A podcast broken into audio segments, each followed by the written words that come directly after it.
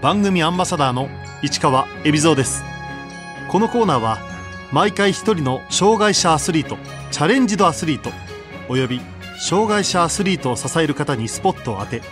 スポーツに対する取り組み苦労喜びなどを伺います。パラ陸上車椅子の佐藤智樹です。佐藤智樹選手1989年静岡県藤枝市生まれの30歳。2010年脊髄炎が原因で車椅子生活に。2012年陸上競技を始めその後拠点を岡山に移し株式会社グロップサンセリテのパラ陸上部ワールド AC に所属。2016年リオパラリンピックでは 400m、1500m で2個の銀メダルを獲得しました。2017年世界パラ陸上では 400m、1500m とも金メダルに輝き2018年には両種目で世界新記録を樹立。来年の東京パラリンピックでは2冠を狙います。子供の頃から熱中しやすい性格だった佐藤選手どんなものに夢中になったんでしょうか？子供の頃は父親の影響でレスリングをクールに通ってやったりですとかあとはサッカーとかも小学校34年ぐらいから始めてみたり小学校6年の頃には陸上教室に行って走り高跳びだったりそういったスポーツにも挑戦していました。もともと物を作るのが好きでロボットコンテストを主催している高校で参加した同じ中学3年生の子たちが複数にいる中で優勝したっていう感じです。ところが2010年21歳の時に脊髄炎を発症その影響で重い後遺症が残りました2010年に脊髄炎を発症して以来変わらずに左上肢に、えー、麻痺がありえー、握力も1キロ2キロ程度で、両下肢に関してはもう麻痺をしていて、えー、歩くことができない感覚がないっていうような状況ですね。脊髄炎を発症した時、佐藤選手は東京で一人暮らしをしていました。発症する前に予兆は？実際半年前ぐらいから両下肢にその足腰に力が入らなくなって抜け落ちるような感覚というか本当にストーンって地面に転がってしまうような感覚に見舞われて最初は30分とかあの少し休憩をしていれば回復して歩いたりとかできていたんですけどそれがどんどんスパンが短くなっていって最終的に意識を失って倒れてしまって脊髄炎っていうような形ですね。夢を抱いて上京した佐藤選手でしたが思わぬ形で実家へ戻ることに。塞ぎ込んでいた佐藤選手ですが2012年転機が訪れます。ネットとかニュースとかでロンドンパラリンピックのその車椅子の陸上競技を目にする機会があってそれであ車椅子でこういう競技あるんだっていうのを初めてそこで知って自分もやってみようっていうふうに思って挑戦したっていう感じですね。その時からパラリンピックを意識するようになりました。次のパラリンピックの舞台に出てあのメダルを取るぞっていう気持ちで競技しようって決めたので 当時からそういう意思でやってました。車椅子での競技経験がないまま4年後のパラリンピック出場を目標に掲げた佐藤選手。夢に向かって着実に歩みを進めていきました。車椅子で陸上競技を始めてパラリンピックに出ようと決意した佐藤選手。まずはどこで練習を始めたんでしょうか？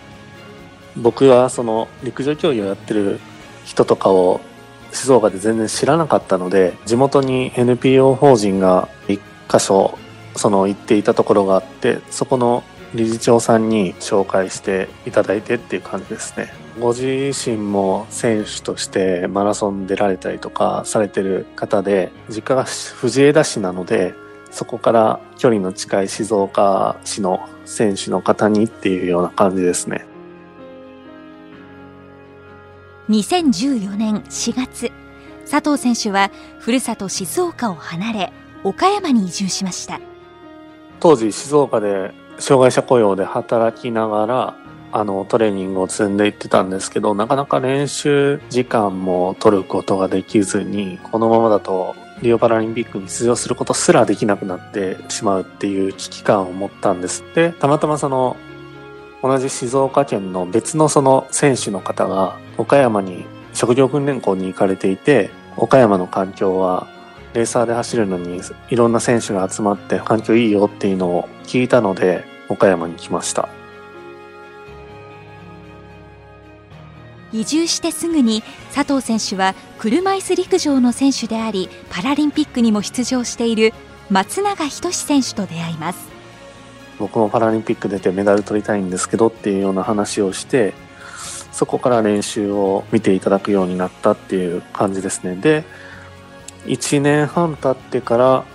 職業訓練校を退所したので2015年9月1日から今の松永さんのいらっしゃるグロップサンセリテに入社したっていう感じです。岡山市の会社グロップサンセリテに入社した佐藤選手は松永選手が兼任監督を務める社内のパラ陸上部ワールド AC に入部。指導を仰ぎました。松永さんが走ってる方も見られてポジションの位置が変わるだけでタイムとか速度っていったものがすごい大きく変わったので、それがとても驚いたっていうのが印象ですね。パラ陸上では競技用のスピードが出る三輪の車椅子レーサーを使います佐藤選手のレーサーはどんな特徴があるんでしょうか？通常正座してレーサーに乗るっていう形の選手が多いんですけど僕の場合は足を足置きに下ろした状態で、正座なんですけど足を抜いてる状態で座るっていったところがまあ他の人とちょっと違うかなっていう感じですね。トラック競技がメインの佐藤選手ですが、練習の時は競技場を出て外を走ることもあるそうです。土日に関しては行動で練習することが多いです。まあ、距離を走りたいっていうのと、土日は競技場学生とか他の利用客の人とかも増えたり大会で使えなかったりとかっていうこともあったりするんでロードで練習してるって感じですね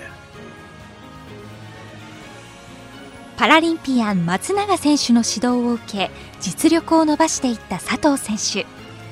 リオへの切符をかけて2015年世界選手権に出場しました。佐藤選手は400メートルで優勝し1500メートルは3位リオパラリンピック出場が決まり陸上競技を始めて3年で一躍世界に名を轟かせました。松永さんの指導で一番伸びたところは？中間からの加速中間からの伸びっていう部分が伸びたかなっていうふうに思います2014年2015年の時は距離を走ったりとかするような練習しか当時してなかったんですけどえー、松永さんに練習見ていただくようになって、加速走であったり、あの、様々なトラックの、そういうスプリント系のトレーニング、練習メニューみたいなものもトライするようになっていって、伸びていったっていうような感じですね。短期間に成長できたのは、ハードな練習の賜物でした。今でこそその週1でたまにオフを取ったりしますけど、やっぱパラリンピックが近づいてた期間は本当にオフはあまり取っていなかったかなっていう。けどそれでも1日の練習時間としては長くて2、3時間ですかね。まあ走る以外には主にはマットに降りてストレッチして体の柔軟性高めたりですとか僕の場合は主に走り込んでつけていってる感じですね筋肉を。2016年佐藤選手はついにリオパラリンピックに出場。見事有言実行を果たしました。本当に夢に見たというか目標にしていた舞台に立てるんだっていうワクワク感と本当に高揚感とっていうような感じでリオの地を訪れました。リオパラリンピック暑かったですしこまめにまあ水分補給してなるべくレース以外の時は涼しい部屋に行くようにして体の体温調整をしっかりしてレース本番は本当に水をちょっと頭からかぶったりですとかしながら暑さをしのいでいました。佐藤選手は400と1500メートルで決勝に進出。しかしどちらもアメリカのライバルレイモンド・マーティン選手に敗れ銀メダル2個を獲得しました。喜びと悔しさどちらが大きかったでしょうか？色っていう意味で言ったら金を狙っていたので銀メダルで終わってすごい悔しかったしただメダルを獲得できたっていうところでは2種目で獲得できたのでそれは嬉しかったです。当時その本当に持てる力を全て出して出し切って戦って走ってパラリンピックの舞台でこれだけの差がマーティン選手とあるんだっていうのを再認識することができたので普通にもうリオの次は東京っていう自分の中で意識していました。リオパラリンピックが終わった後佐藤選手は休むことなく次の東京に向けいち早くスタートを切りました。2017年の翌年の世界パラ陸上で400、1500でマーティン選手にリベンジを果たそうっていう風になってで2015年の時の400メートルに関してはマーティン選手は不在の中での優勝だったんでとりあえずマーティン選手を抑えて金メダルを取ろうっていう風に目標としてなりました。でその後2018年には世界記録を出して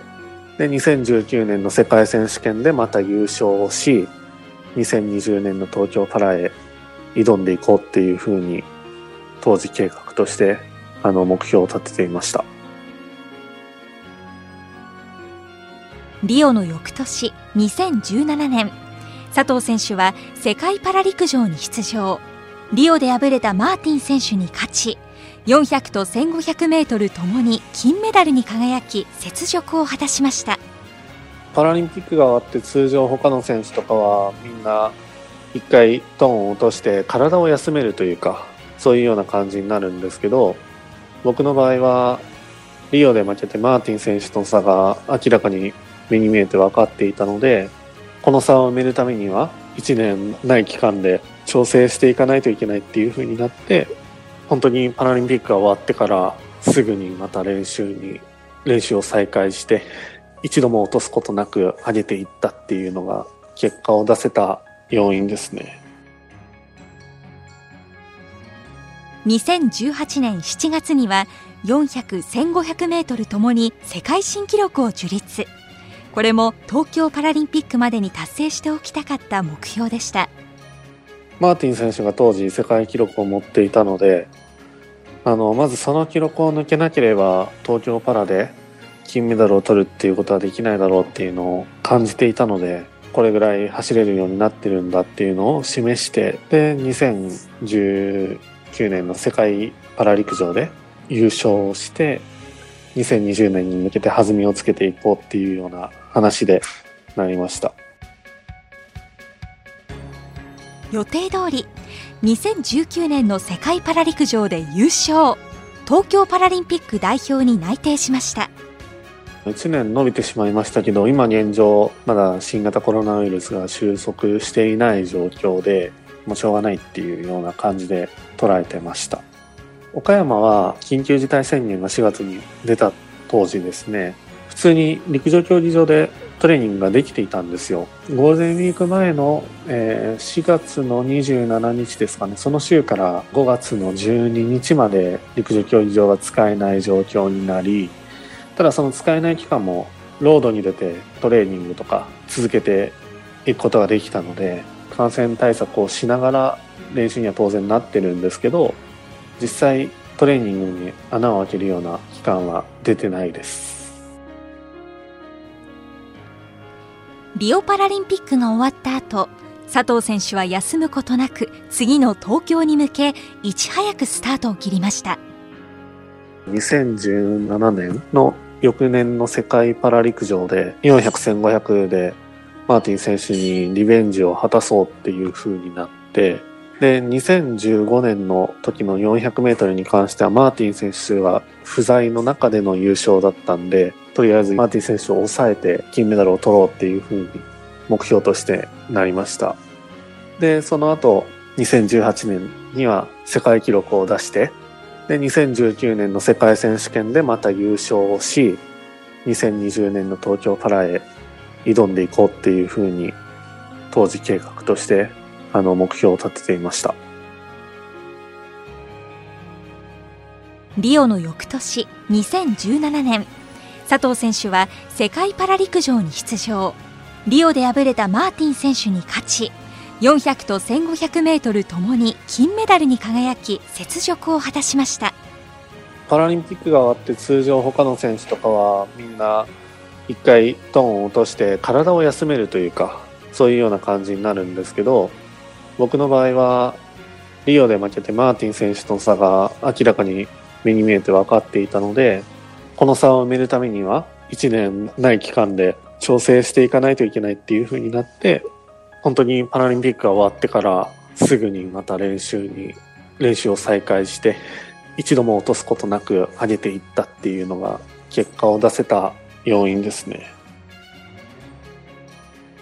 2018年7月には400、1500メートルともに世界新記録を樹立。これも東京パラリンピックまでに達成しておきたかった目標でした。マーティン選手が当時世界記録を持っていたのであのまずその記録を抜けなければ東京パラで金メダルを取るっていうことはできないだろうっていうのを感じていたのでこれぐらい走れるようになってるんだっていうのを示してで2019年の世界パラ陸上で優勝して2020年に向けて弾みをつけていこうっていうような話でなりました。予定通り2019年の世界パラ陸上で優勝。東京パラリンピック代表に内定しました。1年伸びてしまいましたけど今現状まだ新型コロナウイルスが収束していない状況でもうしょうがないっていうような感じで捉えてました岡山は緊急事態宣言が4月に出た当時ですね普通に陸上競技場でトレーニングができていたんですよ。ゴールデンウィーク前の、え、4月の27日ですかね。その週から5月の12日まで陸上競技場が使えない状況になりただその使えない期間もロードに出てトレーニングとか続けていくことができたので感染対策をしながら練習には当然なってるんですけど実際トレーニングに穴を開けるような期間は出てないです。大会前によく音楽を聴く佐藤選手。特にお気に入りの曲があります。みやさんの光へっていう曲ですね。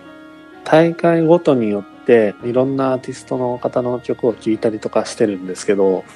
みやさんは本当にリオのパラリンピックの時もずっと聴いてた感じですね佐藤選手は2019年東京パラリンピックを前に結婚しました。先輩社員の方ですね。出会ってるのは2015年なんですけど実際2018年からお付き合いしてっていうような感じで働いてる場所が一緒でフロアは違います。はい。パラリンピック直前にあえて家庭を持った理由は？結婚してからは本当に食事に関してサポートしてくれるようになりましたし家に帰ったら待ってくれてる人がいるっていうところで心が安らぐというか一日の疲れをそこでリフレッシュというかリセットできるような感じですかね。結婚したから競技成績が落ちたっていう風なことを言われたくないし言わせたくないので周りにも。だからより頑張るようになったっていう感じですかね。あとは東京パラでメダルを取ってって言った時に一番に奥さんにメダルかけてあげたいなっていうふうに思ったんで。佐藤選手にアスリートとしてこれからの夢を聞きました。本当に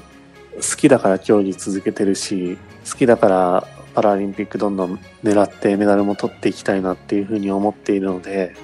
僕にしかなれないというか僕だからできることを突き詰めていけるような競技者になっていきたいなっていうふうに思ってます。佐藤選手がエントリーする 400m と 1500m はそれぞれどんな面白さがあるんでしょう？400はまあセパレートで走るレーンがもともと決まっていて1500はオープンレーンで走るレーンがスタートするレーンしか決まってないっていうような感じでだからポジション取りっていった部分がとても大事になってくる種目ですね。1500に関しては駆け引きが本当に発生して 400m に関しては力と力の勝負っていうような感じですね。どっちが得意かってよく聞かれるんですけど、僕の中では400、1500ともに特に苦手意識とかあんまりなくて、両方好きだし両方得意だと思っているんですけど、まあそうですね、400だと1分とかで勝敗が決してしまうので、長く走れる1500メートルですかね。佐藤選手にとってパラ陸上の魅力とは？通常の車椅子とは違って3人の競技用車椅子レーサーに乗ってトラックを駆け抜けてるところっていうのは本当に初めて見る人にとっては驚きだろうし圧巻だろうしっていうところでそういう部分をどんどん発信していけたらいいなっていうふうに思ってます。